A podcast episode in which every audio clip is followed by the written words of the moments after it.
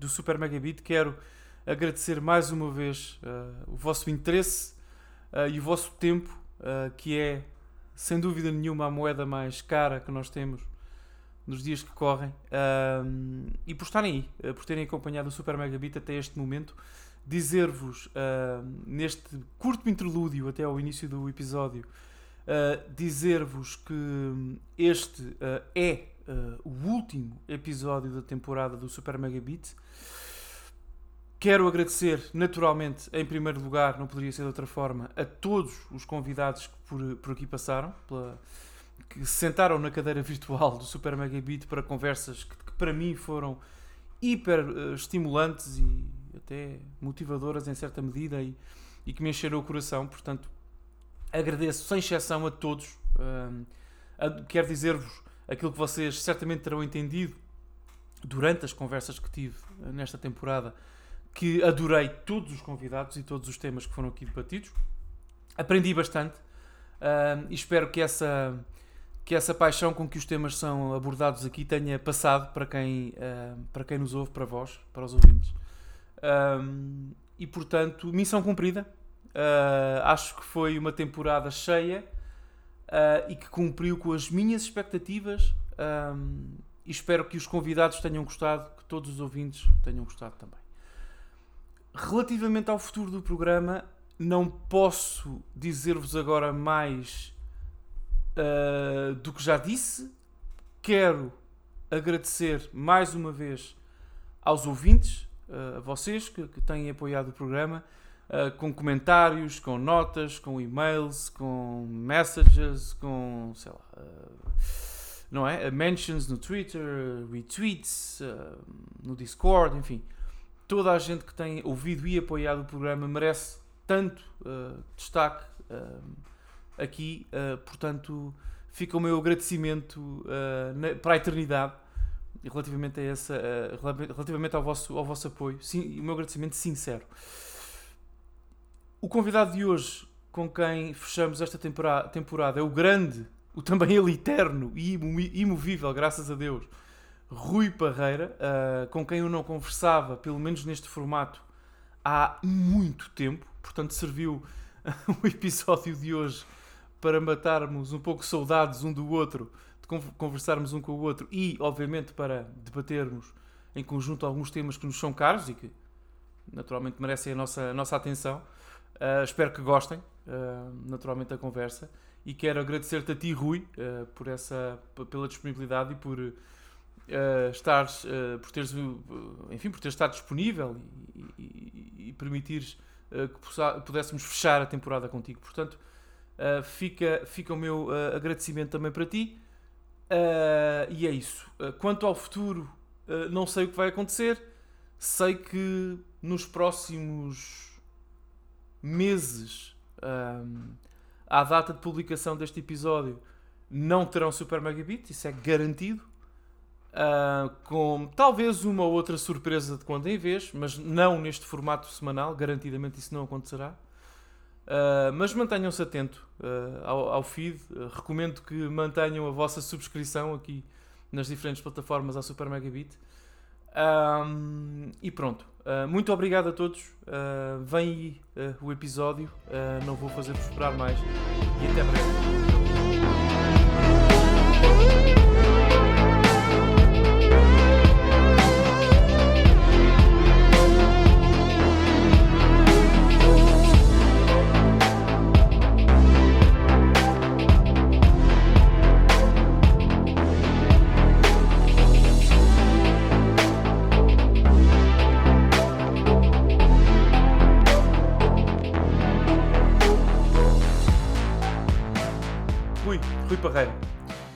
Eu tenho várias coisas para te dizer.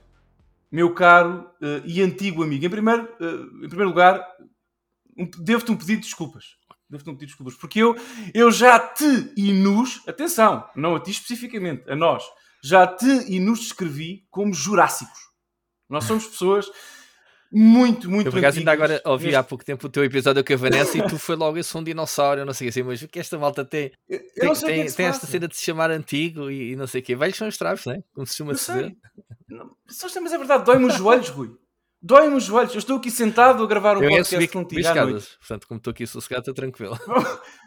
Pronto, exatamente. Portanto, sou, como eu estava a dizer, somos os dois jurássicos. Uh, mas isso uh, pode apenas, pode apenas, impacta certamente os joelhos e as nossas articulações. Certamente já sentes uma outra picada de quando em vez. No teu caso, e eu admiro-te muito por isso, parece não impactar o teu trajeto e aquilo que tu vais fazendo na, eu vou ia dizer na indústria, no, no nosso uhum. comunidade, não é? no nosso meio uh, dos jogos, porque tu és uma pessoa que, além dessas possíveis dores de joelhos que podem ocorrer aqui e acolá, tem uma vitalidade e uma presença online e, uh, bom, e criativa, não é? Uh, na feitura de coisas relacionadas com videojogos absolutamente invejável. Estava há pouco, há, há, minutos atrás, antes de entrarmos, antes de começar a conversar contigo, a pensar que tu talvez sejas o exemplo máximo dessa tal longevidade, porque tu fazes isto, tu criticas videojogos, escreves sobre videojogos, falas sobre videojogos há. Ajuda-me, Rui. Faz as contas, 99. É como diz o Guterres, não é? Fazer as contas. De 23 anos, não é? Coisa que o valha. O que é uma coisa absolutamente inacreditável. Portanto, no lançamento da Dreamcast na Europa já estavas a escrever sobre. sobre uh, sim, apesar do meu trajeto não ter sido por esse lado. Uh, eu já, já fazia umas coisas antes, até no, no, no tempo da, da Capital, à sexta-feira, aqueles poucos e dicas.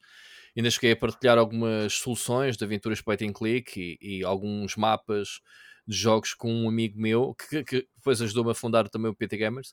Mas a minha parece que desde sempre que eu tive esta cena de partilhar eh, conhecimento, fazer ligações com pessoas fora, uh, uh, quebrar aquela, aquele estigma que é o, o, tipo isolado, né? que passa o tempo a jogar videojogos e não liga nenhuma. Pá, eu tive uma infância super ligada aos videojogos desde pequeno e nunca deixei de sair. Pá, os meus pais andavam sempre à minha procura na rua, portanto eu consegui equilibrar super bem a minha paixão desde sempre por videojogos com a capacidade de estar com pessoas e de falar com pessoas e de fazer outras coisas até que não tem nada a ver com videojogos. Portanto, Bem, um, um, um, jogador e um profissional da indústria que teve uma infância feliz e equilibrada. Rui, como te invejo, meu é, querido. Muito feliz. Uh, és, mas olha, mas olha, mas tu sabes que isso é raro no nosso meio. É muito comum a história uh, do miúdo que de facto ficava fechado em casa uh, a jogar videojogos porque era essa a sua ligação a um pedaço de felicidade ao fim do dia. Sabes que essa história é muito comum. Há, há muitas coisas que trazem felicidade, jogar a bola, jogar qualquer outro tipo de jogos com, com amigos. Eu acho que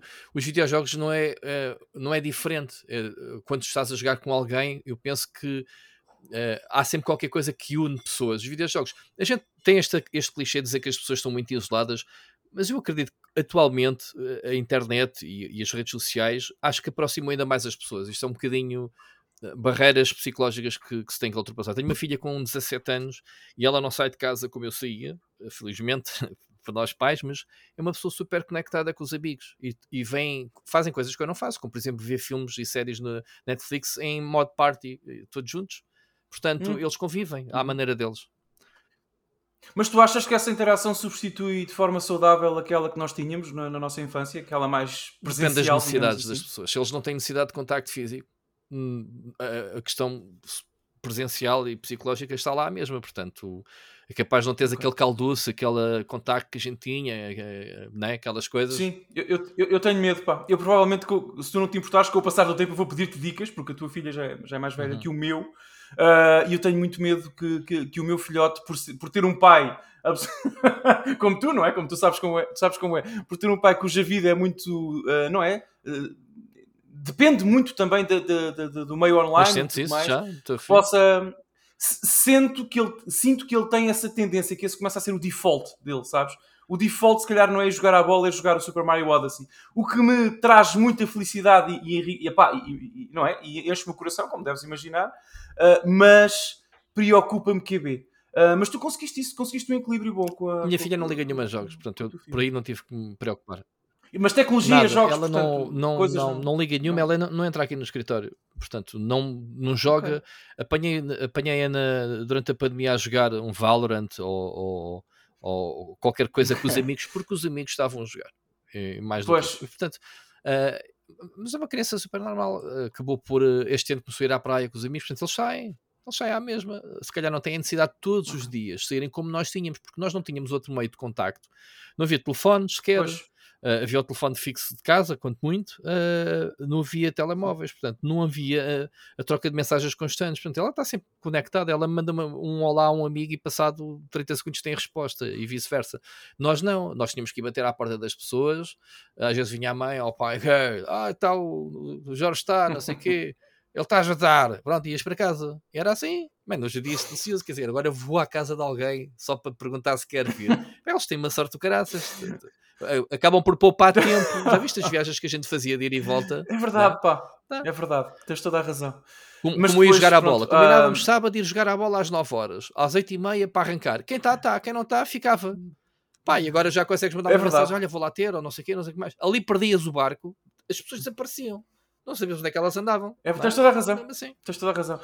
Tu tens uma abordagem muito copo meio cheio, eu gosto muito de ti por isso. Devo dizer-te que a minha às vezes é um bocadinho copo meio vazio, porque se é verdade, que, que, que isso que disseste é absolutamente verdade, uh, uh, as experiências que os miúdos têm hoje em dia são coisas como o Fortnite. E isso deixa-me um bocadinho preocupado. Mas não vamos por aí, que eu hoje não, eu hoje não quero ser maldoso. Uh, mas sim, sim, sim. mas Rui, eu, eu, ainda sobre o teu percurso, eu queria tocar nisso, porque eu não, nós de quando em vez trocamos impressões no Twitter e enfim, eh, os nossos beams eh, cruzam de quando em vez, mas eu não converso contigo assim, uh, desta forma. Sim. Conversa, enfim, por podcast, se não me falha a memória. E pá, eu estive hoje a tarde toda a pensar nisto. Qual foi a última vez que eu falei com o Rui? Eu acho que foi desde um episódio que gravámos no N3Cast. Sim, sim onde eu participava na altura sim, e tu foste convidado, foi um especial PS3. Esse já foi há onde falámos então. sobre essa plataforma. já foi há 105, eu não sei o que é que. Bom, o mundo, a vida, tudo mudou. Eu nem sequer vivo no mesmo país. Uh, imagino que também tenhas tido mudanças na tua vida e espero que para, para melhor. Mas ainda assim, tu desde aí mantens o projeto Split uh, uhum. Screen, não é? Tu já o tinhas na altura, se não me falha a memória. Um, e quero perguntar-te, pá, como é que isso está a correr? Que é que tu, quais são os teus feelings em relação a esse projeto? O, o projeto Split Screen é o, o, projeto que me reflete como, como amante de videojogos e aquilo que eu gosto de fazer. Uh, não quer dizer que esteja a full gás neste momento. Há períodos altos e baixos que uh, neste momento não me sinto nem tão mais ou menos produtivo. Mas vou voltando e vou fazendo as coisas uh, sempre que necessário. As críticas também refletem um bocadinho a, a, indústria como ela está agora. Não há assim coisas brutalíssimas que a gente tenha que andar em cima. Um, mas o, o, canal em si, do meu lado, a verdade está sempre. O YouTube não está a ajudar, obviamente, há novas regras, o algoritmo a prejudicar bastante os canais pequenos como os nossos, desmotiva bastante, queremos quer não. Mas uh, uhum. pá, já deixei de ligar tanto aos números como ligava antigamente e, e portanto, ok, não, não quer crescer, estou cá mesmo, que interessa. E, e, sinceramente, os players, as pessoas que seguem e as pessoas que, com quem eu trabalho não querem saber de números e portanto, estou bem. Ou seja, não preciso de números, sei lá, para ter acesso a X ou Y, como se calhar uh, teríamos que ter aqui há 15 anos, que havia muita limitação nos conteúdos e precisávamos justificar bem, sei lá, uma editora me enviar um jogo. Agora não atrás de ti, não queres o jogo e a gente diz, pá, não tenho tempo, ou não sei o quê, é ao contrário, portanto, uhum. uh, nesse aspecto também. Mas estás satisfeito então com o projeto? Estás satisfeito com ah, a. Nunca estou. Esse, mesmo esse alto satisfeito. Te... Há, muito, há 50 mil coisas que eu gostava de fazer e obviamente que hum, isto, isto funciona um bocado como um banco, não é? Tu, tu, tu compras coisas mediante a tua linha de crédito, não é? E, seja uhum. profissionalmente ou a tua vida, se estás de nadar a curtir, tu olhas para o teu saldo e vês o que é que podes fazer com aquilo. E eu, o meu orçamento é horas, é tempo, é as horas que eu tenho por dia para me dedicar, uhum. seja o que for. Portanto, eu tenho um full-time job, que obviamente que essa é a minha prioridade, que é o que me traz o, o comer para a mesa, e depois tudo o resto uhum. eu tento gerir entre o projeto Split Scream, o projeto Split Chicken do podcast, obviamente, pá, e todas as coisas que vão surgindo, entretanto, que eu vou agarrando e fazendo e ajudando, ou, ou o que é que seja. Mas o split screen é central, é a minha bandeira pessoal. A partir daí surgem outras coisas. Os live streams, que já não faço há um tempo. Uh, gosto muito de fazer o que eu lhe chamo de vlog, que é os vlogs a falar sobre assuntos da indústria, que também não tenho feito, hum. infelizmente, não tenho nada uhum. motivado para isso. Reviews, video reviews de jogos, que é a coisa mais uh, demorosa e trabalhosa. Se às vezes não têm noção do, do que é fazer uma video review, uh, com, com técnicas de raccord. Eu, eu às vezes digo: é pá, uma coisa é tu escreves um texto, leres o texto e passares 10 minutos de gameplay seguido sem, sem te chateares muito a pintar aquilo. Outra coisa é tu tentares ilustrar o que estás a dizer com uh, mostrar né, o raccord, é uma, uma técnica jornalística que se aprende. Uh, em que se vê na, na, na televisão, nos telejornais, etc. Uh, e isso sabe de trabalho, porque quando estás a jogar, estás a pensar que vais falar nisto, já tens que estar a capturar, já estás a antecipar, que é para depois não ir atrás do prejuízo, que é eu escrevi sobre isto e agora vou ter que regressar ao jogo para sacar imagens daquilo que eu disse. Portanto, eu consigo fazer uh, o inverso, antecipar-me um bocadinho. Isso lembra-me uma coisa que aconteceu recentemente comigo, queria partilhá-la contigo, e não sei se, se, se, se, se te hum. identificas com isto ou não, sinceramente, mas eu, eu sinto nas tuas palavras lives de emulação daquilo que acontece comigo, que é eu, eu joguei olha, falei com a Marta Casaca, não, não foi com a Marta Casaca, foi com alguém aqui, já não me lembro, desculpa, no programa sobre isto recentemente, sobre o, joguei o Horizon Forbidden West recentemente uhum. no PS5. Uh, e é um jogo que, cujo título original me fascinou muitíssimo, eu platinei esse jogo, joguei muito, muito tempo, adorei. E, e, e a, a, sequela calhou-me e apareceu-me numa altura de muito, nesta altura da vida, não é? De muita responsabilidade parental, profissional, uh, até social, porque não diz ele, nós temos amigos também que gostam de nós, querem estar connosco, enfim, tudo isso. Um, e eu senti, a certa altura, sabes, passadas as primeiras 3, 4 horas do jogo, senti que estava a jogá-lo só para não perder a experiência, para conhecer os jogos, para estar dentro da conversa e não tanto por prazer. Isso acontece com qualquer jogo. Sabes o que eu quero dizer? Acontece, e eu ouvi no teu discurso, ainda agora, há um minuto atrás, usares, eu acho que já usaste duas vezes a, palavra motivação no sentido negativo, de não a teres para fazer determinada coisa. E tu achas, eu queria, não é bem uma pergunta, mas queria agitar isto na nossa, nossa conversa.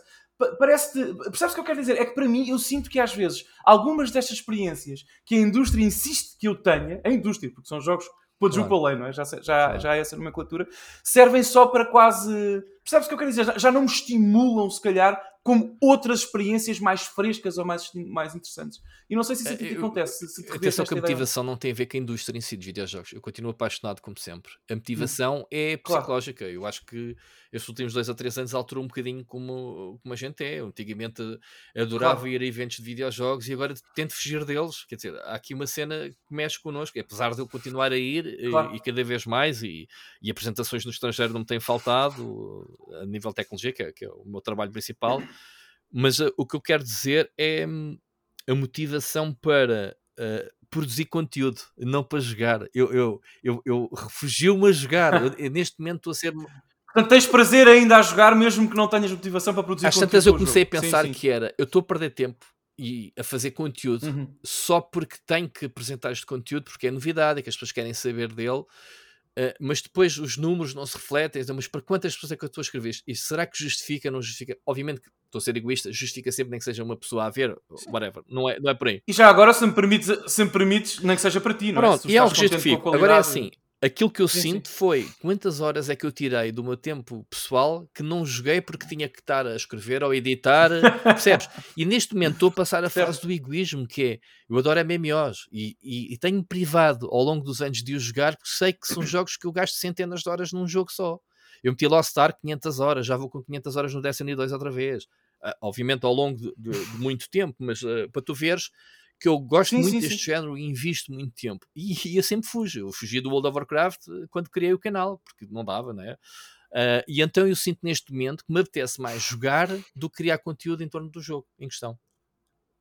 Eu percebo, mas tu estás satisfeito com a, com a, Porque eu não sei, eu já disse isto a outra pessoa também aqui no programa, é que eu sinto sinceramente que nós estamos a jogar os mesmos jogos há, Sim, desde há muita coisa. para aí. Percebes o que eu te quero dizer? Porque eu não vou dizer o título do jogo, até porque eu não sei se posso falar sobre ele, mas houve um jogo que eu joguei recentemente Pá, que é um, é um action brawler, basicamente. É um action brawler antiga.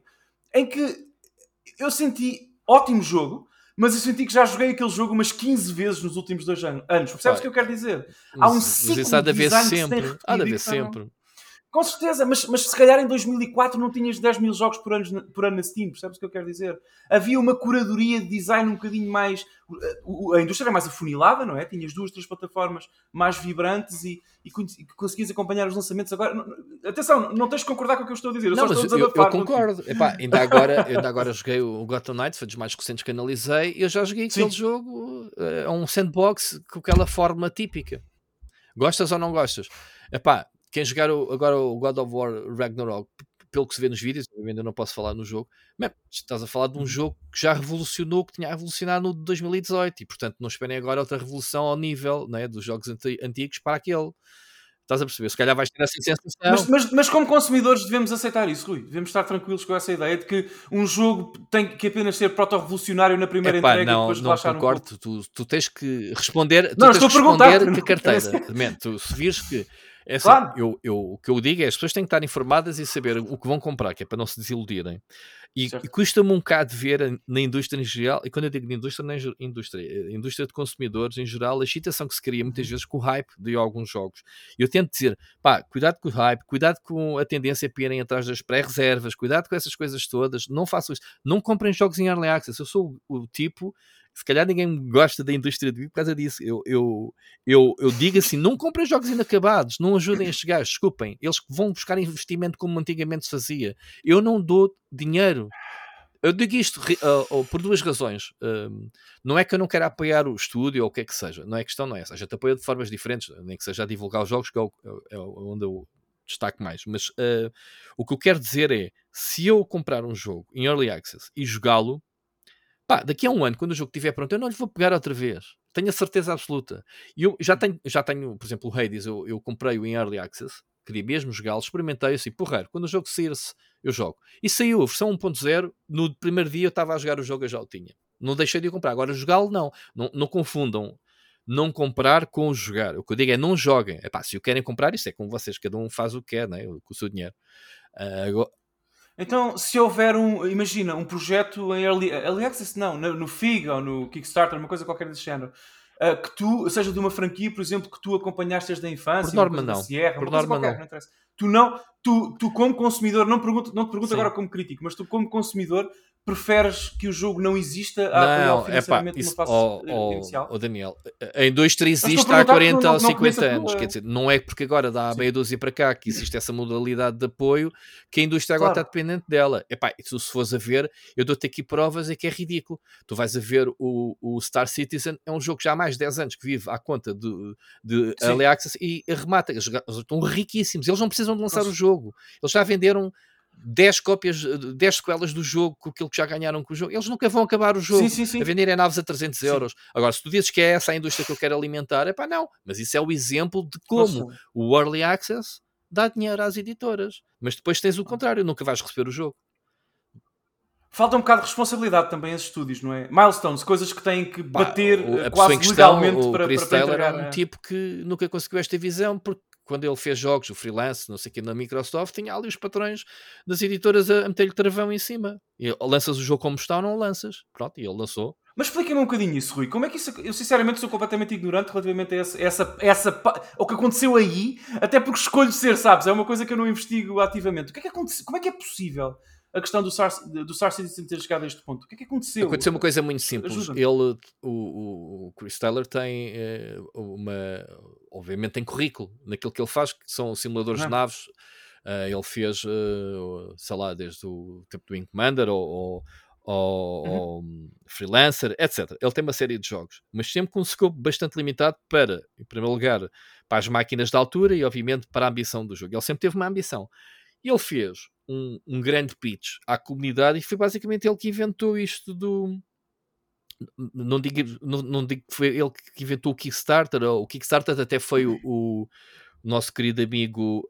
hum, ai, ajuda-me. O Tim Schafer, que o fez com aquela aventura, né? Ah, que até dividiu em duas partes. hum, como é que se- Ah, sim, eu adoro esse jogo e agora Pronto, escapar do mal. ah, Nossa Senhora, ele é que inventou basicamente, é que é que inventou basicamente o Kickstarter, digamos assim. Pronto, mas este, eh, Uhum. estes tipos do Star Citizen fizeram um pitch de tal forma à comunidade que conseguiram logo nos primeiros tempos um investimento bruto de milhões de euros, ok? Já agora, desculpa, O foi o Broken Broken Age. Estava a aqui. Não podia deixar escapar porque é um jogo brilhante. Já agora, com uma segunda parte vítima também do modelo de negócio, se me permites Sim. a opinião. Porque a primeira é muito mais interessante e se calhar mais compatível com aquilo que foi Sim. prometido no bolo Uhum. inicial. E a segunda. Sim, eu tenho o quero 2 dizer? Já e não, já não fui ideias. sinceramente. É, não, é, não é realmente não é tão vibrante. Mas Pronto, desculpa, ter ah, e o que aconteceu foi isso, eles conseguiram muito dinheiro e perceberam que, ei, isto, isto inventamos a cena dos miles, milestones, milestones, sempre a adicionar milestones cada vez que chegava um valor e a cena foi... Pá, e as pessoas foram respondendo, foram recebendo os conteúdos beta e as coisas que tem vindo, pois ele, lá está, a experiência que ele tinha do, do Wing Commander, quis fazer um jogo paralelo, que também ainda não saiu a solo, curiosamente com o mesmo Mark Hamill que participou com ele no Wing Commander uh, nos episódios mais cinematográficos, mais, mais, o 5 acho eu, ou, ou um, uhum. que era o Captain Blair, e ele está com ele neste projeto a fazer uma campanha que depois se enquadra neste projeto, que é uma espécie de BMO, digamos assim, espacial, uma space opera gigante. O scope é gigante, eu tenho muita curiosidade Sim. para se o jogo sair algum dia. Uh, pronto, a gente já goza. eu não parece que não parece que alguma vez aquilo vai. Eu não sei como é que sai dali, percebes? Porque ou As pessoas estão a jogar, tu vês alguém é queixar-se, vês alguém queixar-se na, na, na, internet não. ou nas redes sociais que foi roubado por ele.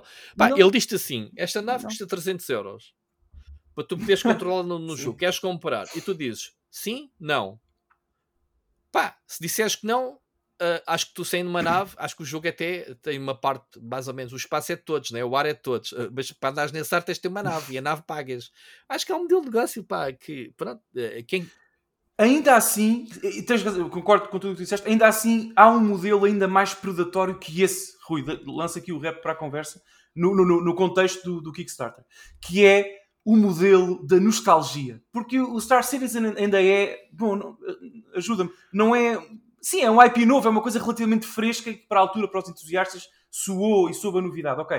Mas quando tu tens pessoas. Eu não vou dizer aqui nomes, eu estou farto de bater em pessoas. Quando tens pessoas a, a criarem em, em, em, formato Kickstarter projetos como o Mighty Number 9 e como o Shenmue 3, que são basicamente atividades predatórias que pedem a fãs das franquias existentes, neste caso o Shenmue e o Mega Man, que apostem num estúdio ou num conjunto de pessoas que está a construir aqueles jogos sem grande currículo, ou pelo menos em conjunto não têm, percebes? São quase sempre estúdios que se, que se, fundem ou que se criam para, para, para a feitura daquela experiência e tu estás a apostar tudo no trajeto dos criadores e não na potencialidade do jogo. E depois acontecem desastres eu estou à vontade para falar, porque quando o senhor Yu Suzuki subiu ao palco da Sony, tu lembras-te disto certamente, uh, em 2015, não me lembro, uh, para apresentar o Shenmue 3, e vimos pela primeira vez na história, foi um momento caricato, não sei se te lembras, o logotipo do Kickstarter num palco uh, central da E3, portanto, uh, a publicitar é, o jogo. Eu disse na altura que aquilo ia,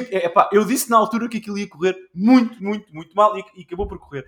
E isso, eu não sei se concordas comigo, mas é absurdamente predatório. Se têm que usar o Kickstarter, o FIG, whatever, esse, esse modelo, percebes? Se têm que usar esse modelo, utilizem-no pelo menos para promover algo fresco e novo, que, como tu deixaste há pouco entender, a indústria pode não aceitar. É mais difícil a indústria pôr 100 milhões de dólares, 50, 27, não interessa, num Star Citizen, numa coisa que não tem, num IP novo, percebes? Para um público muito nicho, sem track record, se me permites aqui o neologismo, mas não será tão difícil apostar se calhar 10 ou 15 milhões no Shenmue 3, como, curiosamente, nesse caso específico, e desculpa estar a ser cirúrgico na abordagem desse jogo, mas faz muita impressão, a Deep Silver, a editora que tu conheces, alemã, fez isso mesmo. Portanto, o Yu Suzuki contou com os fundos do Kickstarter, com ajuda declarada da, eh, da, da, da Sony no marketing, declarada, incluindo financeira, e ajuda de edição e financeira também da Deep Silver. Portanto, três parties para, para cuspir uh, aquele cascalho se, muito se, pouco Sendo que isso é uma série clássica da SEGA, não é? É uma série, e exatamente, obrigado. E a SEGA teve que permitir que os direitos pois, fossem utilizados para, para, estas três partes. É uma coisa completamente, percebes? É assim, eu... se, se, a indústria dos videojogos morrer um dia, Rui, se calhar os historiadores a, começarão a pegar por aqui. Este será um dos troncos em que eles pousarão para ler a que esse, que, lá está, o abuso que é o, o, o crowdfunding. Porque é assim, o crowdfunding deveria ser pá, moralmente permitido a estúdios ou developers que não têm apoios financeiros das editores. Então, estamos a falar de uma, de uma série muito conhecida Estamos a falar de, de, um criador muito grande por trás. Epá, nada conta, porque há outros criadores que fazem isso, obviamente, e depois entregam, eh, acabam por entregar. Sim. Mas cada vez mais raro, Rui. Não sei se Pá, Eu não acompanho muito, sinceramente, é, é, as produções em Kickstarter. Eu, eu, é, uma, é, um dos meus eh, tabus, como eu te disse ao início, como não apoio, também I don't give a shit. Portanto, eu, acho que jogos indie, sim, quando eu às vezes vejo. Até já, já cheguei a criar rubricas no meu canal uh, para falar de projetos que vejo no Kickstarter que tinham potencial, que tinham uma demozinha disponível, não sei o quê. Pá, eu acho isso muito humilde e, e acho que ok, o pessoal que quer. Só que depois vejo uh, ao mesmo tempo desastres uh, ou por campanhas que não chegaram. Uh, depois sabes o que é que eu senti ao longo dos anos? Que o Kickstarter não serve para financiar os jogos, serve para eles aferirem o interesse do projeto em si, para mostrarem depois a um big publisher, olhem, que a gente no Kickstarter teve este resultado, porque eles depois pegam nesse dinheiro e depois vão às publishers. Tu há de ver que um jogo no Kickstarter nunca é lançado por eles. Há alguém sempre que o vai lançar. Ou, percebes? E já as publishers já, já, é. já pedem aos estúdios, lancem uma campanha. Se chegarem a certos objetivos, pá, às vezes há objetivos ridículos, tu pensas, mas alguma vez eles com, sei lá, com meio milhão de dólares, que é o objetivo, fazem. Há outros que arrebentam e chegam aos 6, 7, 10 milhões, quando o objetivo era 500 mil, e depois põem-se a fazer uh, né, uh, as marcas para, para, dos objetivos a seguir já eu, eu, eu sei disto de insiders, obviamente, como, como tu sabes, eu trabalho com muita gente e falo com muita gente, hum. de pessoas que utilizam exatamente isso para aferir.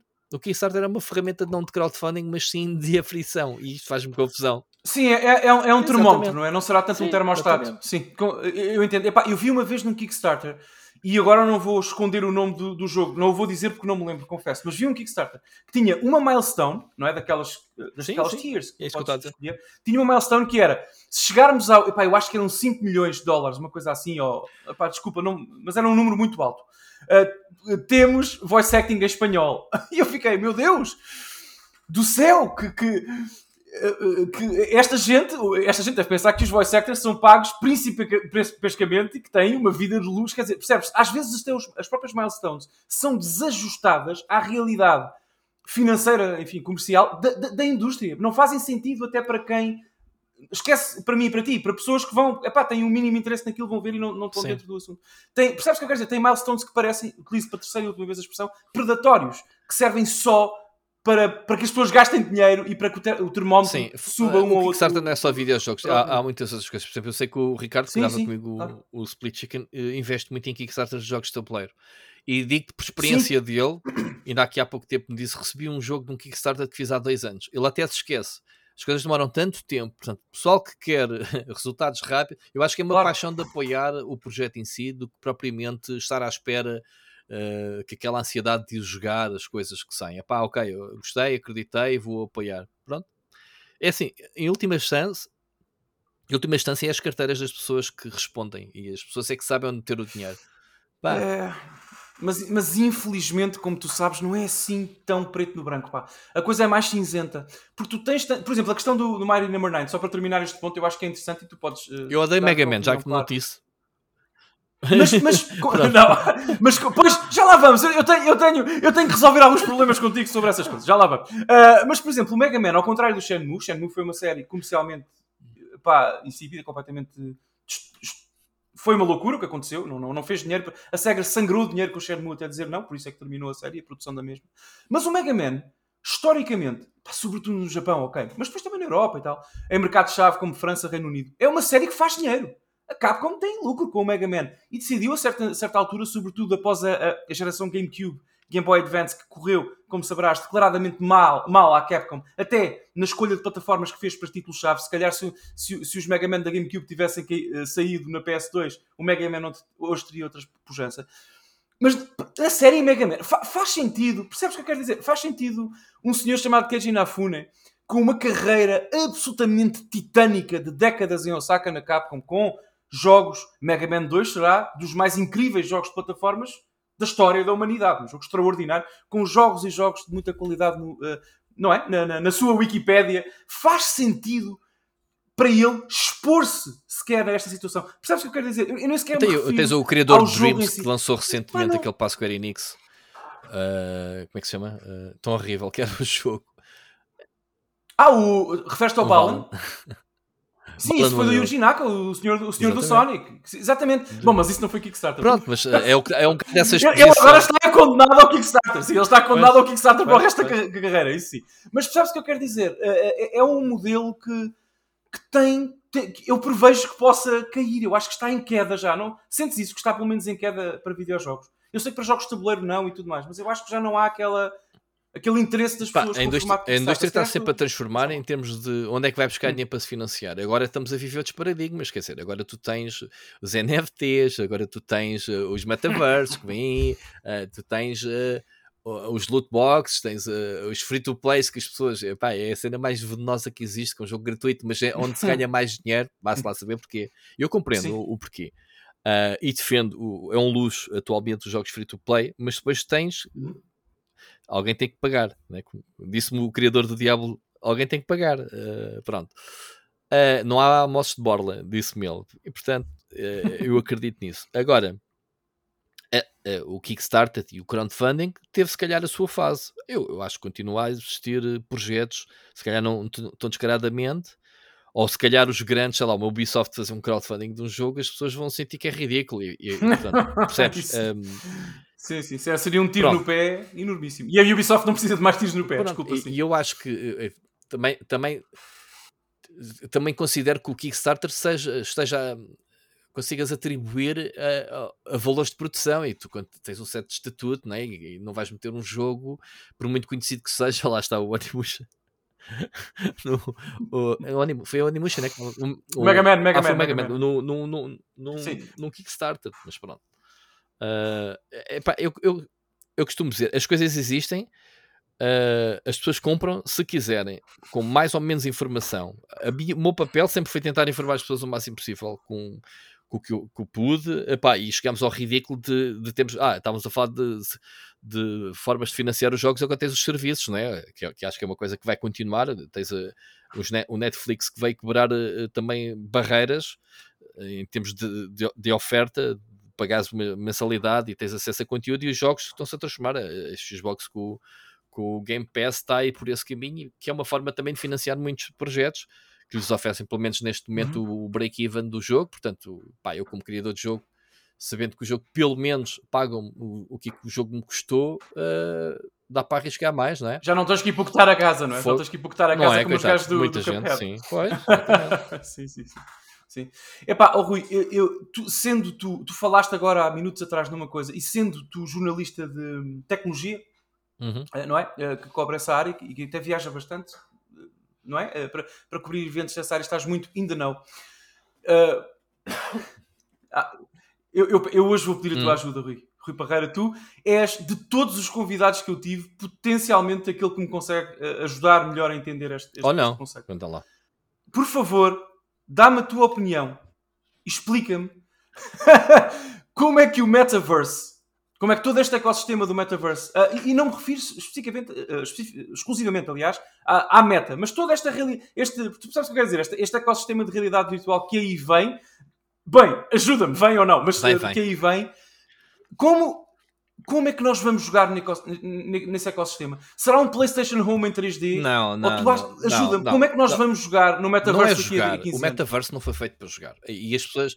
Nós, sei, nós no gaming temos minha, essa, essa é comparação, sim, e faz sentido. Tem que ser. Uh, estamos muito agarrados ao, ao, ao, Ready Player One e aquelas coisas que é viver num mundo em que metemos os óculos e, e fazemos tudo.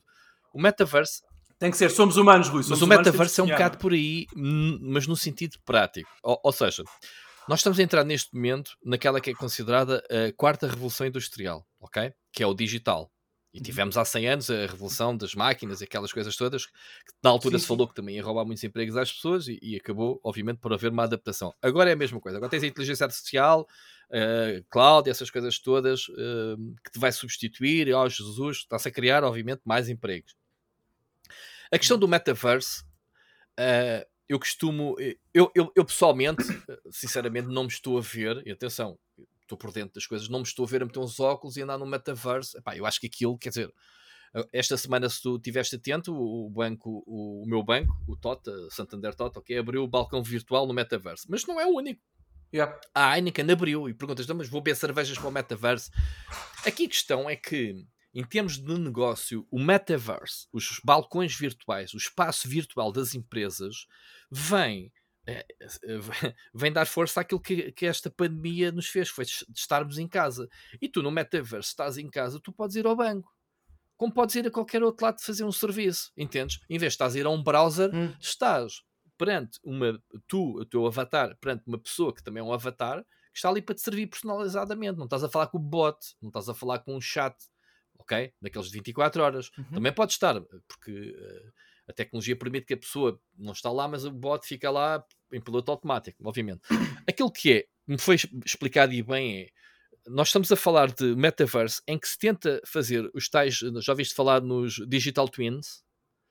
O que é que é um digital twins? É tu recriares no metaverse aquilo que existe fisicamente. E não estamos a falar de pessoas, nem animais. Sim, transpor a, a realidade Tudo, uma máquina. corpórea, Imagina, digamos assim, para o digital. um- sim, sim, um- sim, sim, sim, sim. Eu vou, a marca faz um- um- um- um- uma cópia digital de um carro no metaverse. Pá, tu no metaverse tu consegues. Imagina, há uma avaria. Ele consegue, sem desmanchar o teu carro, vai desmanchar o twin digital e vai descobrir um problema. Fazer um um diagnóstico, pelo É menos. um exemplo. Opá, imagina, neste momento tu entras no teu escritório e tens que carregar no botão para ligar a luz. Pá, tu vais fazê-lo no É. telemóvel. Ou seja, a, a transformação digital, a indústria 4.0, é um bocado essa do digital que é vamos abolir botões. Não faz sentido neste momento. Automatizar Nem tudo, é? automatizar, mesmo que tu tenhas que dar o input, ser feito no digital. Ou seja, eu, Ok. eu, por exemplo, para ligar as luzes aqui do meu setup, repara, estamos a, a gravar com câmera, eu estou com o meu telemóvel na mão. Para que é que eu hei de me levantar para ligar, sei lá, aquelas luzes lá atrás? Se eu tenho o telemóvel e carrego e de repente eu tenho luz lá atrás. As pessoas não estão a ouvir, mas de Uhum. repente abriu-se luz. Está uma belíssima luz Pronto, púrpura Isto- te dá uma muito é, boa é pele. um na exemplo câmara. de como tu consegues. Agora, isto é básico. Agora, imagina pá, mecanismos de empresas eh, muito complexas que se consegue fazer o que se poupa de tempo, Eu compreendo. espaço. Olha, tu Eu queres fazer compreendo. uma remodelação à tua empresa. No estado Sim. normal, tu vais ter um arquiteto, um, um, sei lá, um, um arquiteto, um designer que vai dizer: olha, aquela máquina vai-te medir o espaço e não sei o quê. Então, se tu tiveres uma cópia digital, tu no AutoCAD não fazes esse planeamento todo, dizes: olha, aquela coisa fica bem ali, aquela secretária fica bem Sim, Tu vais certeza. experimentar uns ténis à loja. Para que é que há de experimentar? Só vais, só vais experimentar se te sentes bem com eles ou não. Agora, vê se te ficam bem, pá, tu fazes isso virtualmente, em 3D, eh, interativo. É Não, mas eu, eu compreendo. Mas E parece até que, como utilizador, percebes? Não, não apenas como interessado na tecnologia, como utilizador, eu vejo-me a ir ao balcão do meu banco no metaverse pedir, co- co- colocar uma questão. Ah, ah, tudo bem. Mas ajuda-me a entender, Rui. Eu, a sério, eu penso nisto há um mês. Eu já tive conversas com pessoas sobre isso, por acaso não, não tanto aqui no ar. Como é, que, como é que nós vamos jogar no metaverse? Porque, repara, aquele, o sonho do Ready Player One, não é? Como tu disseste há pouco, o sonho da, da imersão completa, que é isso que nós jogadores queremos há muito tempo. O Gunpei Yokoi, na Nintendo, que eu sei que é uma pessoa que tu admiras muito também, e tens um ótimo, uh, um ótimo vídeo uh, sobre ele uh, Obrigado. no teu Uhum. canal, recomendo que as pessoas vejam. O Gunpei Yokoi, quando criou o esquema de botões e de setinhas da Nintendo, não é? No, no D-pad naquela, naquela altura, o propósito era mecânico, claro, é mais simples, não é? As pessoas conseguem, até para mãos japonesas mais pequenas, é mais acessível aquela configuração, mas não é apenas isso. Ele fazia tudo também a pensar na imersão, como é que eu aproximo mais a pessoa da experiência através do plástico, neste caso na interface disponível à altura.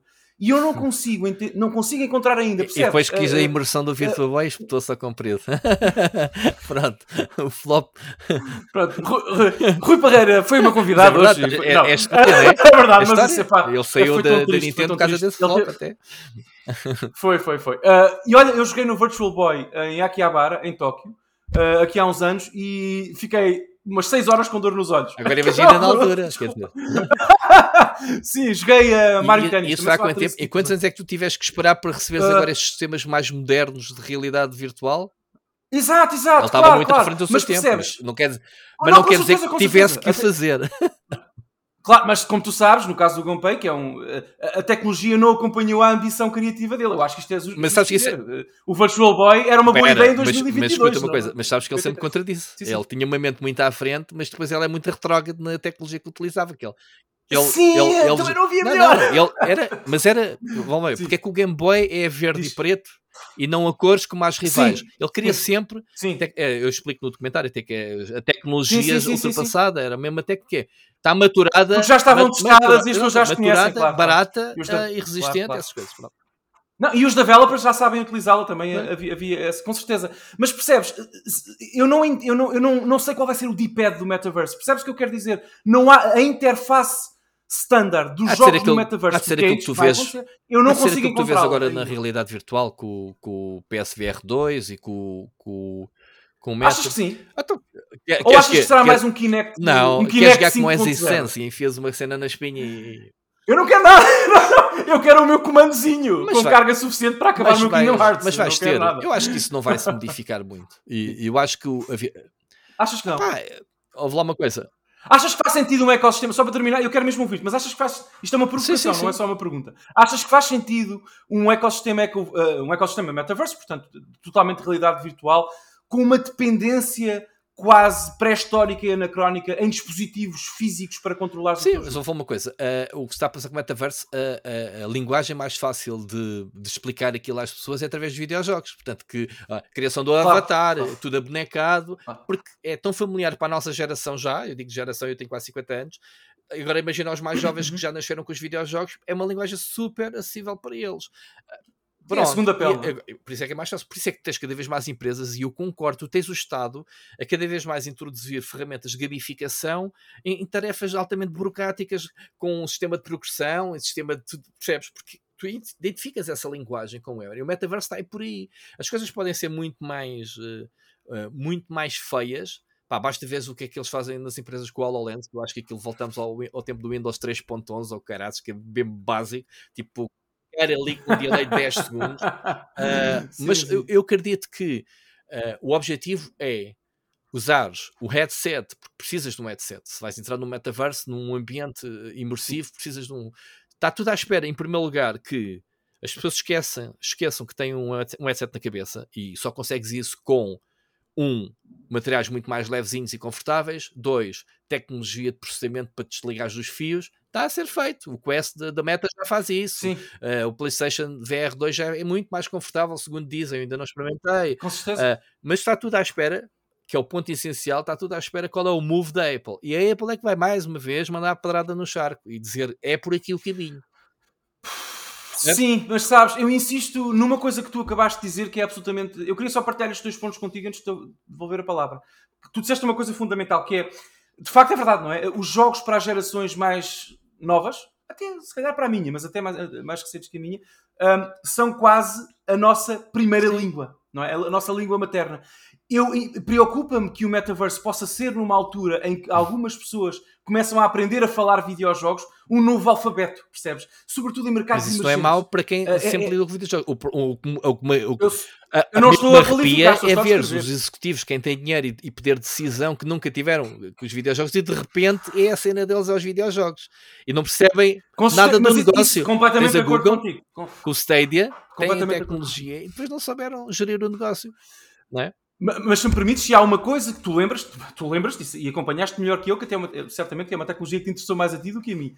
Mas quando houve o hype enorme, e agora foco-me exclusivamente nos videojogos, em torno dos capacetes VR, até os primeira geração, do, do, dos, na altura os Quest também, o PSVR 1, bem, tudo isso que, que aconteceu, o, da Steam também, da, da, da, tudo isso, um, o Valve uhum. Index, não me falha a, a memória.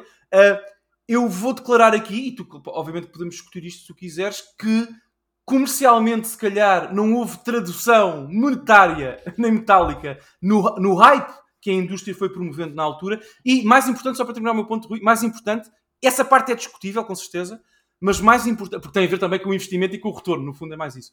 Mas uh, aquilo que, para mim, a minha ideia, que te, que te convida a desafiar, não é discutível, é que criativamente a, a, a questão do VR foi à bancarrota nos videojogos. Tu não tiveste, uh, tu não tens o Super Mario Brothers do VR, nunca o tiveste tiveste coisas semelhantes, mas eu acho que a, a, a, razão, aquilo que motivou a não existência do Super Mario Bros. do VR, percebes? Daquele título basilar que definisse a plataforma como válida no nosso mercado, enfim, uh, foi a falta de uma interface compatível com aquele nível de imersão.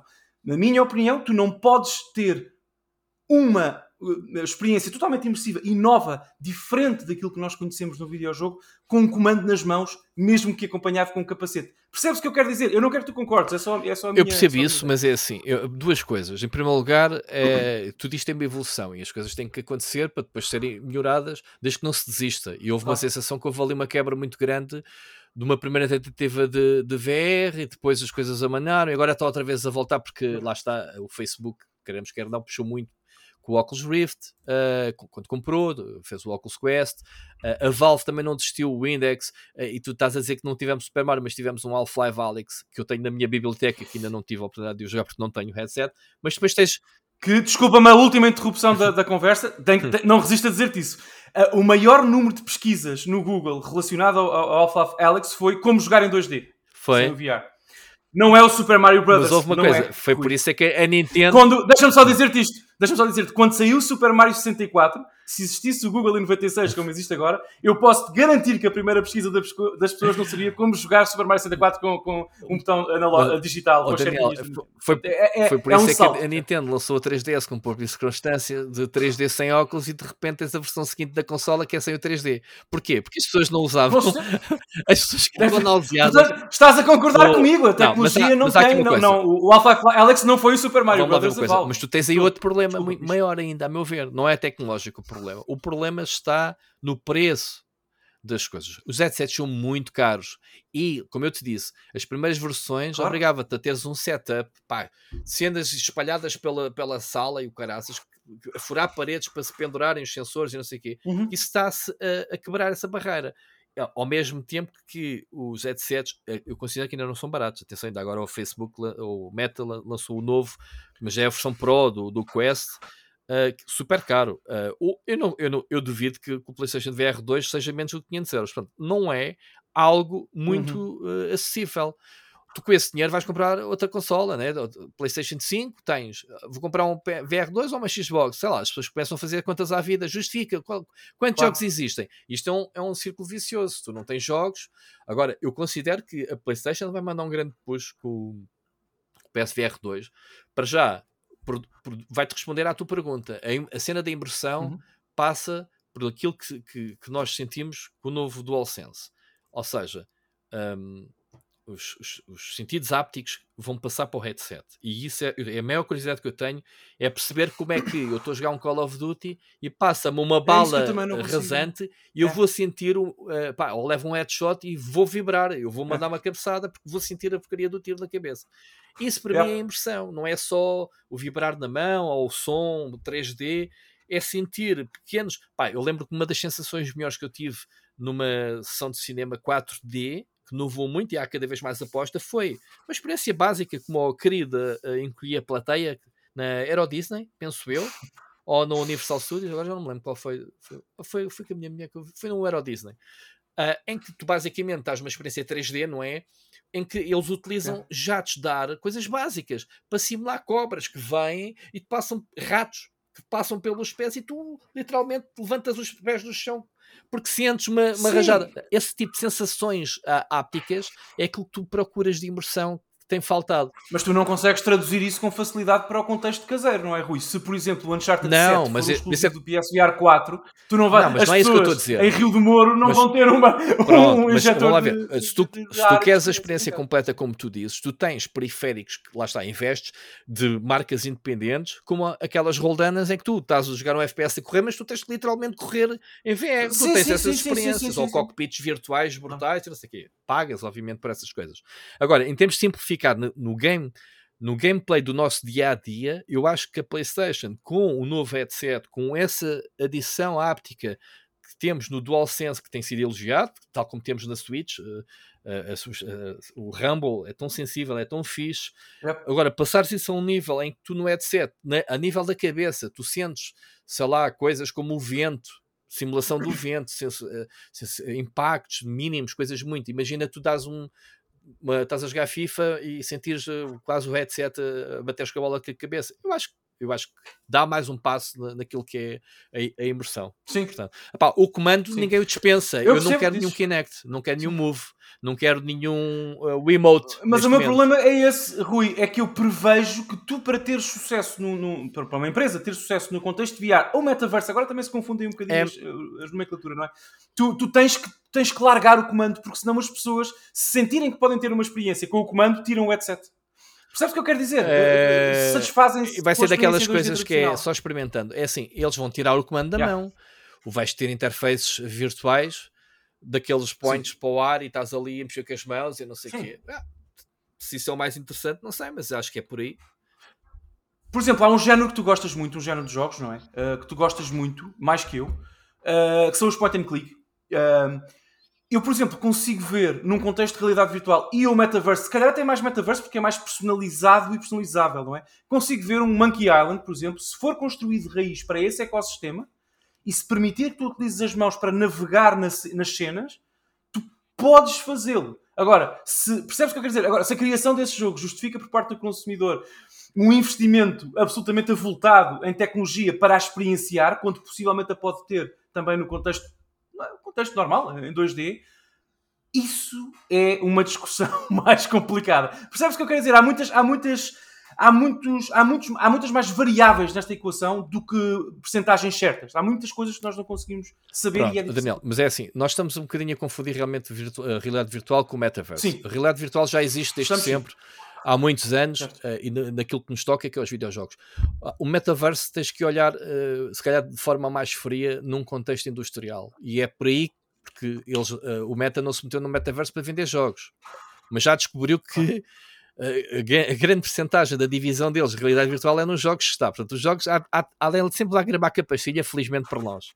Ah, que é os videojogos, é que é a, a principal bandeira. A Microsoft só há pouco tempo é que, é que sentiu que na divisão Xbox os jogos davam dinheiro. Já vem tarde, mas eh, percebes que eles houve antes que a Xbox. Bom, muito tarde. Houve anos em que a Xbox nos tentava vender serviços. É pá, vejam aqui a Não, não. ou Netflix. Sim. Eu já Podem disse isto, eu já disse isto em várias conversas, algumas delas gravadas aqui, e tu saberás que é verdade. Uh, de 2001 a 2020, só sei até aí, não sei mais, até 2020, a Microsoft só, fez, só teve lucro, não é, rev- não é revenue, profit, lucro, com a divisão Xbox em 2007, uh, com o lançamento do Halo 3. Um ano.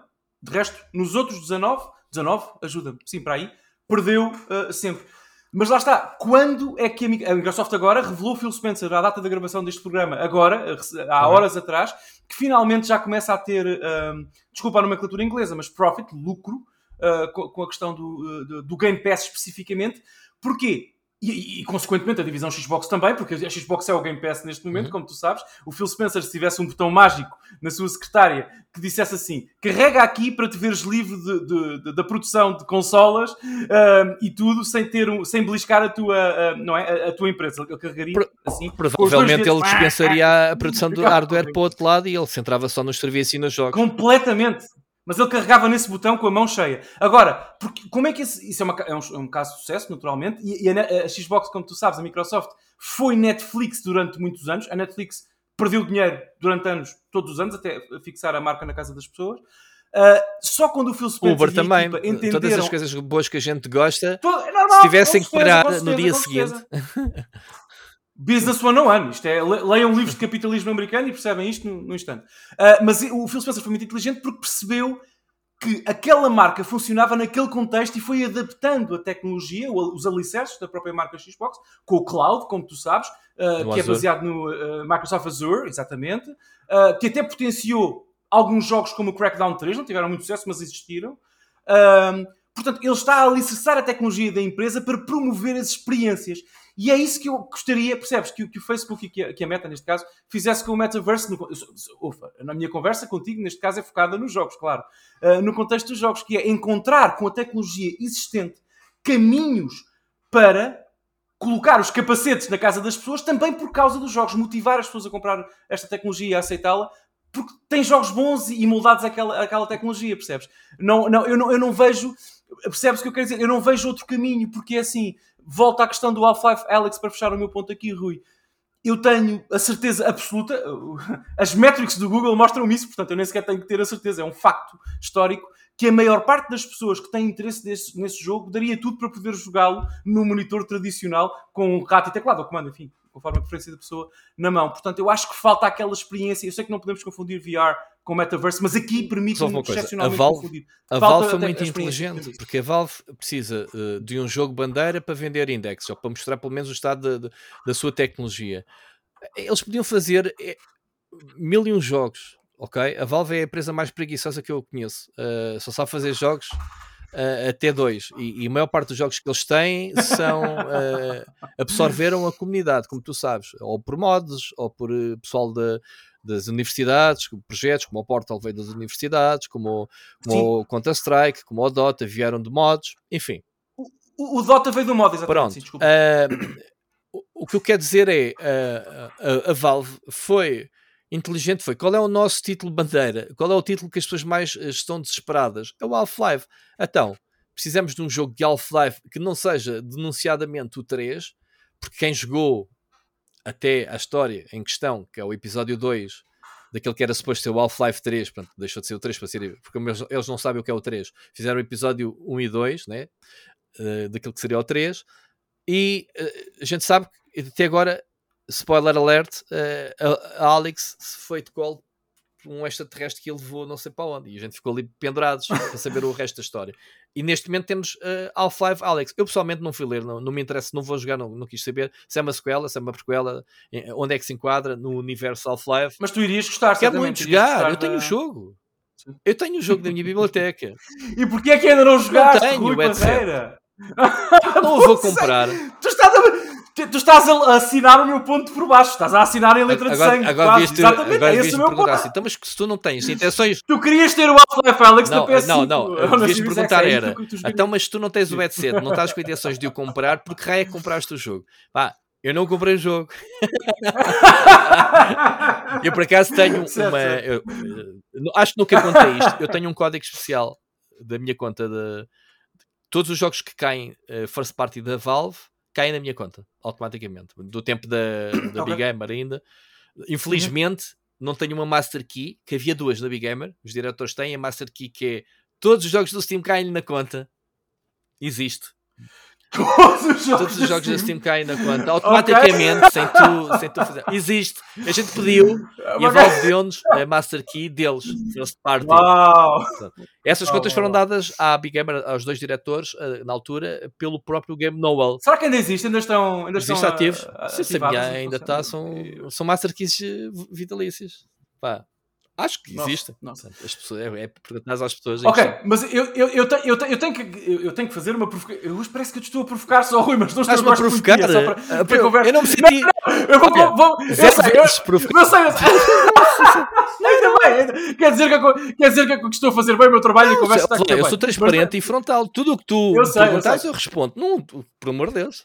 Mas mas, mas lá está, uh, lá está, e é uma conversa, eu também não quero estar a, a chover não. em questões, mas tenho que dizer isto. Tu falaste do, do Valve Index, não é? E tu tentaste com o teu discurso, e bem, legitimamente, evangelizar a experiência, no sentido, eu sei que não, tu não tens, és jornalista, és completamente imparcial e não tens qualquer interesse em fazê-lo, mas eu entendi o que tu quiser, quiseste dizer. Agora, eu, eu, eu tenho aqui um contraponto para ti, que é, o hardware mais bem sucedido da Valve, sempre, é pá, Pode-me estar a escapar alguma coisa, mas eu acho que não. O hardware mais bem sucedido da Valve é uma coisa chamada Steam Deck. E o Steam Deck, vamos aqui, deixa-me embrulhar esta parte da nossa conversa. O Steam Deck é a ode do Gabe Newell ao Sr. Gunpei Yokoi, porque é a Valve a aplicar o conhecimento, a tecnologia, não é? Que tem num formato que as pessoas conhecem. Como o Gunpei Yokoi fez com o Game Boy há tantos anos atrás. Portanto, esse é o meu ponto final sobre, este, sobre esta, esta escaramuça intelectual que estamos aqui a ter, Rui. É que se tu alicerçares a melhor tecnologia do mundo, que a Valve tem, a Valve tem serviços de, de, de não é? O Steam, pronto, mas uh, Cloud, a própria Steam Deck é um milagre tecnológico. Se tu me dissesse há 10 anos que este dispositivo iria existir, é uma coisa fantástica, não é? Um, e a Valve está finalmente a alicerçar a tecnologia em, com, com casca tecnológica que as pessoas reconhecem e que é confortável eu, como consumidor, e agora é só uma opinião pessoal, não estou a combater a tua ideia com isto, eu prefiro muito mais gastar 700, 600 euros numa Steam Deck do que numa Valve Index ou no, no, no novo uh, headset VR. Porque o Gunpei Yokoi tinha razão. Porque eu, aquele, sabes, aquela disposição dos botões, aquele sentido tátil, tátil e áptico dos botões vão me dar conforto para eu explorar a tecnologia que vem dentro da máquina. Portanto, ah, percebes o que eu, eu quero sei, dizer? Eu, eu, acho que até é interessante nós fecharmos com esta ideia. Eu sei que tu é realmente... sentes necessidade de ir ao Gunpei OK, mas é assim, o Steam Deck para mim... Eu, eu vou sempre ao Gunpei OK quando... Não, mas é assim, eu, eu para mim sou muito mais pragmático. eu, posso estar, eu posso estar a comprar o pão de manhã sim, e perguntar à senhora se conhece o Gunpei OK. Mas eu sou mais pragmático. O Steam Deck só tem sucesso por uma sim. coisa chamada Switch, ponto. Não vale a pena estarmos aqui com filosofias. É pá, está bem, o Game Boy também só Pronto. tive por causa do Game Watch. Não, isso, isso é, é assim, bem, o, o, o, a Switch é um produto vencedor. Só que com certeza.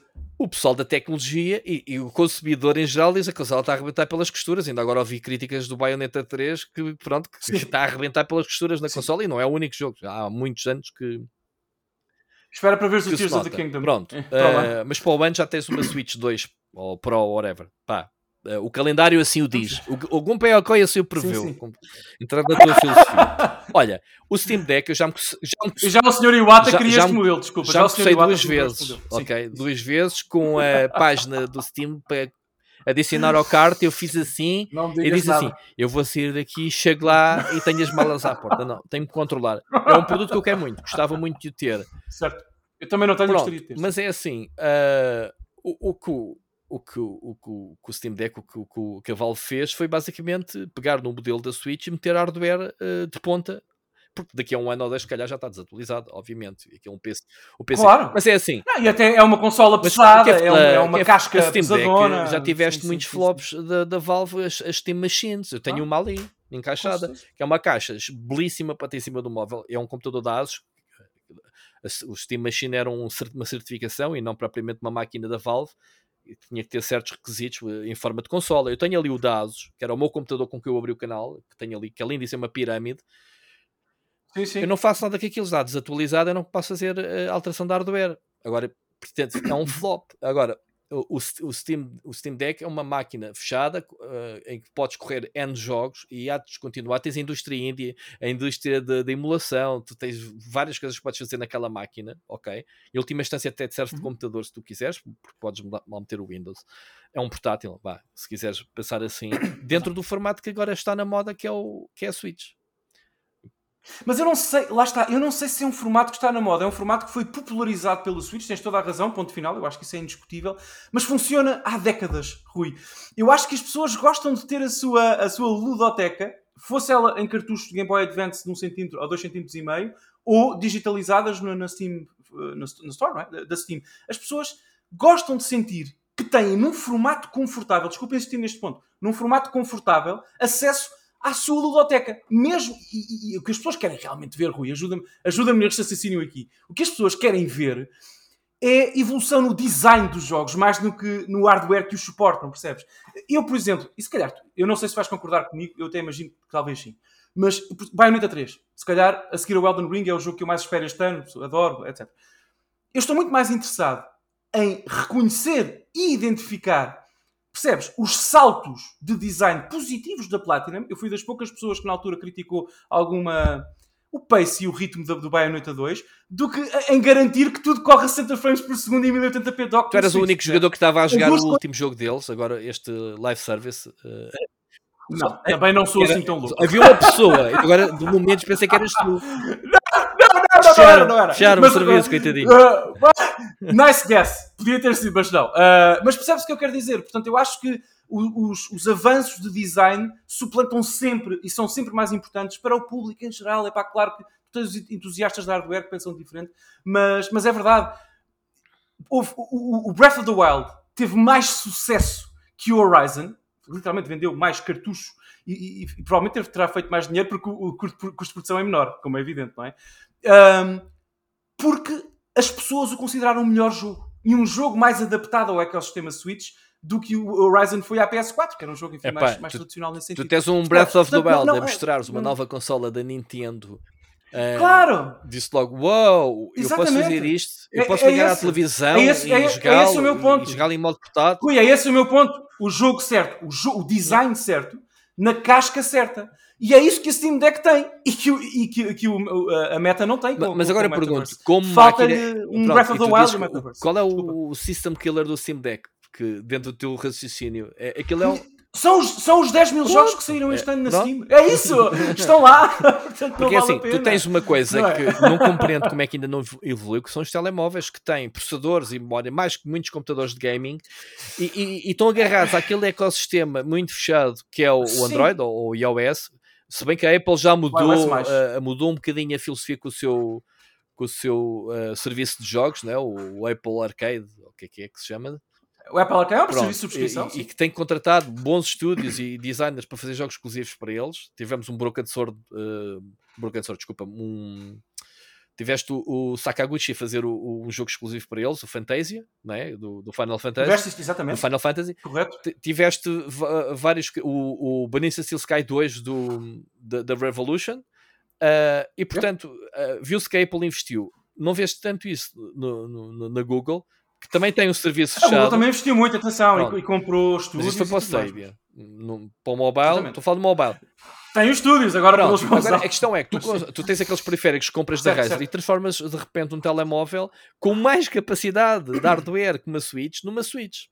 Agora pergunto, o que é que falta ali? Tu dizes, bem, Sim. ah, faltam os IPs, faltam os jogos. Pronto, é, é. Sim, mas aí, vocês, aí há uma explicação para essa tua inquietação, Rui, que se me permites tentar aqui. Que é, existem neste momento 3.4 mil milhões de pessoas no mundo que jogam jogos. Pode ser... uh, É a monetização Percebes? dos jogos. Sim, eu sei. N- Não só, sim, sim, com certeza que sim, mas não esquecer, desses 3.4 mil milhões de pessoas, 1.4 mil milhões está na Ásia. E desses 1.4 mil milhões de pessoas, quase todos, mesmo podem ser jogadores como nós, desculpa a expressão antiquada, mas hardcore, que jogam, enfim, mas também jogam no telemóvel. Quase todos jogam no telemóvel. E sobretudo em mercados como a China, e então a Coreia e o Japão, esquece. As pessoas estão satisfeitas com Até, até eu, já que que queres mandar números, eu vou dizer, Ric- oh, Da- eh, Daniel, porra, desculpa. Daniel. A É minha o mãe faz isto com os meus três irmãos. Eu chamo o meu nome, chamamos os meus irmãos todos, portanto é normal. Sim, sim. E um grande abraço ao Ricardo. como é eh, eh, a indústria dos videojogos, ponto. A indústria dos videojogos é sustentada Ah. por 60% pelo menos mobile. Com E certeza. portanto, Mas- espera, mas eu- desses eu- eu- 40% eu- eu essas tens Playstation não- 5 não. e Switch da vida e PC Gaming e etc. Nos 40%. Mas estás a ver, eu, eu- eu agora, pronto, números, isso são números. Eu não tenho métricas para trazer aqui, é só uma ideia, é o que nós chamamos a nosso headcanon. É, é, são as ideias que nós temos na cabeça que às vezes damos Não, isto não é ideias, isto está, está, está documentado. Não, não, não, e essa parte, o que eu vou dizer agora, o que eu vou dizer Hum. agora, essa parte com certeza que sim. Agora, por exemplo, eu acredito que, que dispositivos como a Switch, especialmente a Switch, Rui, e possivelmente o Steam Deck em alguns círculos, possam mexer nesses gráficos e possam ir buscar interesse a pessoas que também jogam mobile ou jogam quase exclusivamente mobile, percebes? Porque, por exemplo, a Switch conseguiu um price point tão atrativo, tão atraente, aliás, tão importante, tão baixo, para, sobretudo para o nosso mercado ocidental, que, que as pessoas. Há muita gente que se sentiu confortável a dar o salto. Eu gosto tanto de jogar o Grand Blue, mesmo no Japão, eu gosto tanto de jogar o Grand Blue no meu telemóvel. Deixa-me cá ir buscar a Switch para ter uma- um RPG semelhante aqui por um bocadinho mais de dinheiro. E portanto, lá está. Se tu alicerçares as tuas experiências, os teus jogos. Vice-versa, tu tens IPs das consolas a saltarem para os telemóveis, como foi o Diablo. Não, não vais mais longe. Eu instalei o Mario Kart. No iOS com a desculpa do meu, que o meu filho queria jogá-lo, mas quem queria jogá-lo era eu. Porque eu no Mario Kart e queria ver como é que o jogo corria no iOS. Portanto, com certeza. Bateram-se com o mesmo problema uh, que é a monetização. Como é que a Nintendo ia ganhar dinheiro com o jogo? E parei de jogar o jogo muito rapidamente também por causa. Percebes o que eu quero dizer? Portanto, eu acho que há algum conluio entre, as- entre os. Nós temos que deixar cair.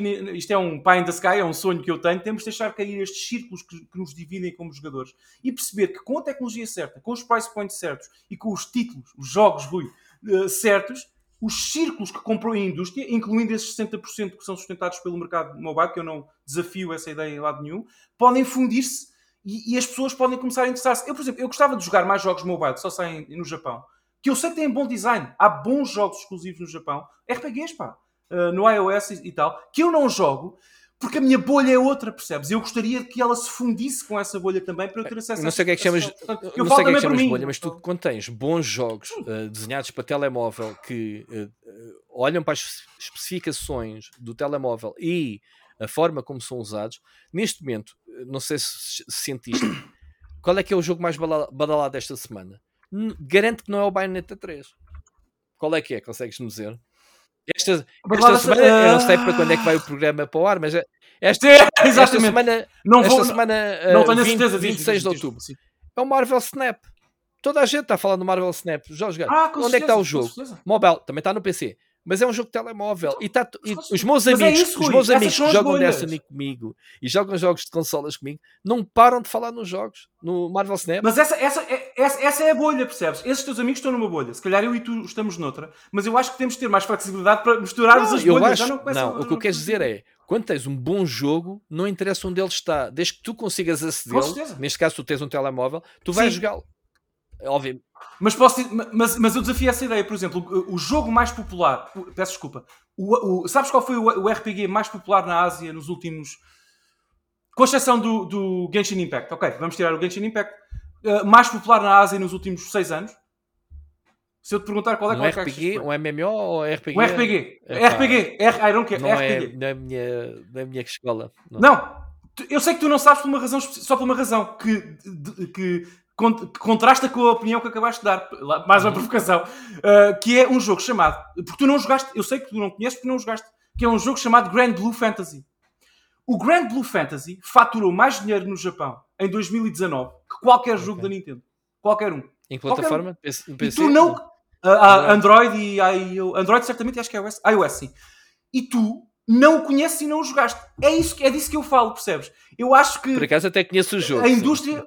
não, se, calhar ouviste falar do Non Blue, Grand Blue Versus, que é um jogo de luta que saiu inspirado okay. nessa franquia agora recentemente. Agora, não jogaste o original.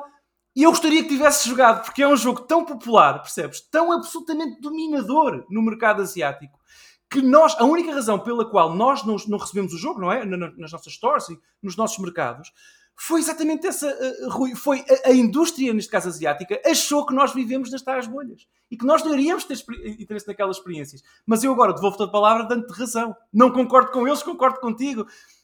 É um, é um Eu tive a oportunidade de jogar, instalei no meu Android a versão japonesa e é de facto um RPG lindíssimo, ultra competente, que eu gostaria de ter jogado e provavelmente teria jogado bastante e comentado e falado e promovido o jogo, por interesse, claro, um, quando ele foi lançado. Percebes o que eu quero dizer? Portanto, eu, eu, sinto que nós, jogadores, estamos muito presos ainda nestas bolhas. Não sei se me expliquei bem, mas esta é mais ou menos a minha ideia. é como, como eu te digo, uh, nós, uh, eu, eu defendo que um jogo, quando é bom, Uh, e quando é jogado, uh, o passo à palavra continua a funcionar muito bem. E tenho certeza que tu podes Sim. não conhecer o jogo, mas um amigo teu há de, há de tropeçar nele e há de falar nele. E essas coisas funcionam. O, o passo à palavra, o boca a boca, continua a funcionar muito bem. Pá, o Genshin Impact, toda a gente fala nele. Pá, e, e eu, a coisa, eu já joguei, e a coisa que eu que acho que o jogo está tecnicamente uh, impecável e faz-me confusão no bom sentido como é que atualmente se tem jogos desta qualidade free to play. Quer dizer, Obviamente que tens é, algumas é uh, formas de monetização predatórias, essas coisas todas que te obrigam, neste caso, a comprar as caixas, né? as, uh, os personagens. Uh, eu, por exemplo, tenho 500 horas no Lost Ark e não gastei um tostão. E, e, toda a gente me diz: tu para jogar esse jogo no endgame tens que gastar dinheiro. Eu estive a jogá-lo e a provar que não era preciso. Mas pá, acabei por desistir porque realmente é preciso um, um investimento de tempo muito grande, de grind. Há coreano, pronto, jogos, jogos orientais são assim. Um, mas é um luxo ter um Lost Ark. Como tu, no nosso tempo livre que tínhamos, quando tínhamos a nossa idade, não tínhamos acesso à qualidade de valores de produção daqueles jogos eh, brutalíssimos. Sei lá, o multiverso, pá, eu acho que o jogo que rivaliza uh, com ou aquele que se aproxima de um Super Smash. Atenção, os valores de produção do Super Smash são muito, valor, são muito superiores a todos os níveis, mas este multiverso, para um jogo free to play, não sei se já tiveste a oportunidade de o jogar. Já, já, já tem um gameplay super divertido, personagens variadas, uh, Pessoalmente não gostei muito dos cenários, mas acho que é isso, é uma coisa que se pode trabalhar e, acrescentar no futuro. Uh, continuam a atualizar com, com novas personagens, personagens que a gente conhece de sempre, não é? E, portanto, atualmente vivemos uma, uma época em que uh, pá, não precisas de gastar dinheiro para te divertir a jogar videojogos, e isso é que é o ponto crucial. Há sempre um videojogo para ti Há um Overwatch 2 que de repente saiu, um jogo de valores de produção da Blizzard, de free to play. Uh, tens MMOs, tens jogos de combate, tens. Pá, eu acho. Uhum. Eu, eu, percebes? E, e, uhum. e, depois tens os serviços em que tu pagas uma bagatela por mês e tens acesso a catálogos de jogos como o Game Pass, como o PlayStation Plus, para, para pessoal que não, não precisa de estar sempre a jogar as novidades, continuar a receber jogos bons ao longo do tempo. E portanto é um luxo. Uh, é um luxo o que vivemos atualmente. Rui, eu tenho. Eu comecei a conversa com uma pergunta e depois fomos conversando e eu vou terminá-la uhum. com outra. Esta talvez a mais importante okay. de todas. Que aqui vai. Quando é que tu compras o Steam Deck? Essa aqui é a tua pergunta importante. Mas se eu comprar, vais comprar tu também? Eu, eu preciso de que alguém salte, percebes? Mas tu tens aí opiniões para, válidas na, no, no teu número. Eu só estou a brincar! Não, não, é uma questão financeira, não, não é uma questão de opinião. Eu, eu, preciso que tu tenhas essa coragem para depois eu ter também. Por favor, ser tu primeiro. Posso, posso te responder de forma provocatória. Perguntaste-me ao início do programa como é estava o meu canal e etc. Não sei quê. Eu posso dizer que se calhar o, o dinheiro que eu gastei no meu setup sem retorno, como tu sabes que é uma paixão que a gente tem, câmaras, uhum. luzes, coisas que a gente vai acrescentando e vamos comprando aquilo e somássemos, dava para comprar se calhar mais duas ou três. Portanto, ah. portanto, estás a ver, está tudo mal desde o início, está tudo mal. Andamos aqui a trabalhar para o boneco e a gastar Sim. dinheiro em vez de estarmos a receber. É um Pronto, mas para, atenção, porque- eu falo, mas há muita coisa que eu também tenho que não paguei. Atenção, as consolas, essas coisas, claro. felizmente, fruto do meu trabalho, portanto, não recebo dinheiro, mas pá, eh, uma mão lava a outra, tenho acesso às coisas, nem aos jogos também, a maior parte não como. Ah, mas eh, podia ter comprado Steam Deck se. Sim, eu não quero aqui cometer deslizes uh, fraudia, uh, mas eu, eu devo dizer eu acho a consola super sexy e eu quero uma Steam Deck imediatamente. Uh, e, e Mas o que é que, o que, é que te impede? quando- É mesmo financeiramente? Epá, eu não tenho coragem, é muito cara. E depois já, tu conheces, eu sou como tu, porque depois eu vou à página da Steam, da, da, da- da- das, não é? das duas vezes. Pois, só foste duas vezes, já fui mais. E depois começo a comparar os, os, Ah, os é modelos mais uns com os caro. outros, É, qua- eu, sabes? sou, eu, é mais neste momento sou com a caro, minha pá, mãe, que é, sempre muito para gastar, caro. é compras o melhor. Pá, Pois, É mas aquilo é caro. muito É caro, aquilo é muito bué caro. Pronto, uh, fica aqui o repto. Pessoal, uh, vão ao Twitter do Rui Parreira e, e peçam-lhe, por favor, fica aqui o meu pedido para ele, para ele comprar. vou abrir e um, um OnlyFans para, para- o OnlyFans no Metaverse está prometido, Rui. Uh, aí pode estar um bocadinho mais tranquilo. Uh, mas pronto, uh, até porque ninguém usa por enquanto, é mais discreto. Uh, Rui, uh, epá, eu já te disse várias vezes, eu admiro o teu percurso. Obrigado. acho que a tua voz na nossa comunidade é muito importante e é uma voz que traz, uh, lá está, um, tal, um trajeto com, com, com peso, bem cimentado na, na, na indústria e que traz, traz também uma experiência que pouca gente tem cá há muitos anos, não a virar frangos, mas a jogar jogos bons e maus e a falar sobre eles. E eu quero agradecer a tua presença, obviamente. Epá, foi um prazer Obrigado. enorme ter esta conversa deliciosa convite. contigo. Uh, claro, e, e- e- desejar que tudo corra bem para o futuro, mesmo que esse futuro inclua uh, 3 horas e meia de podcast, que eu acho que, que tu és a pessoa mais corajosa que eu conheço. Uh, e, e, portanto, espero que corra tudo bem. uh, e foi um prazer. Obrigado.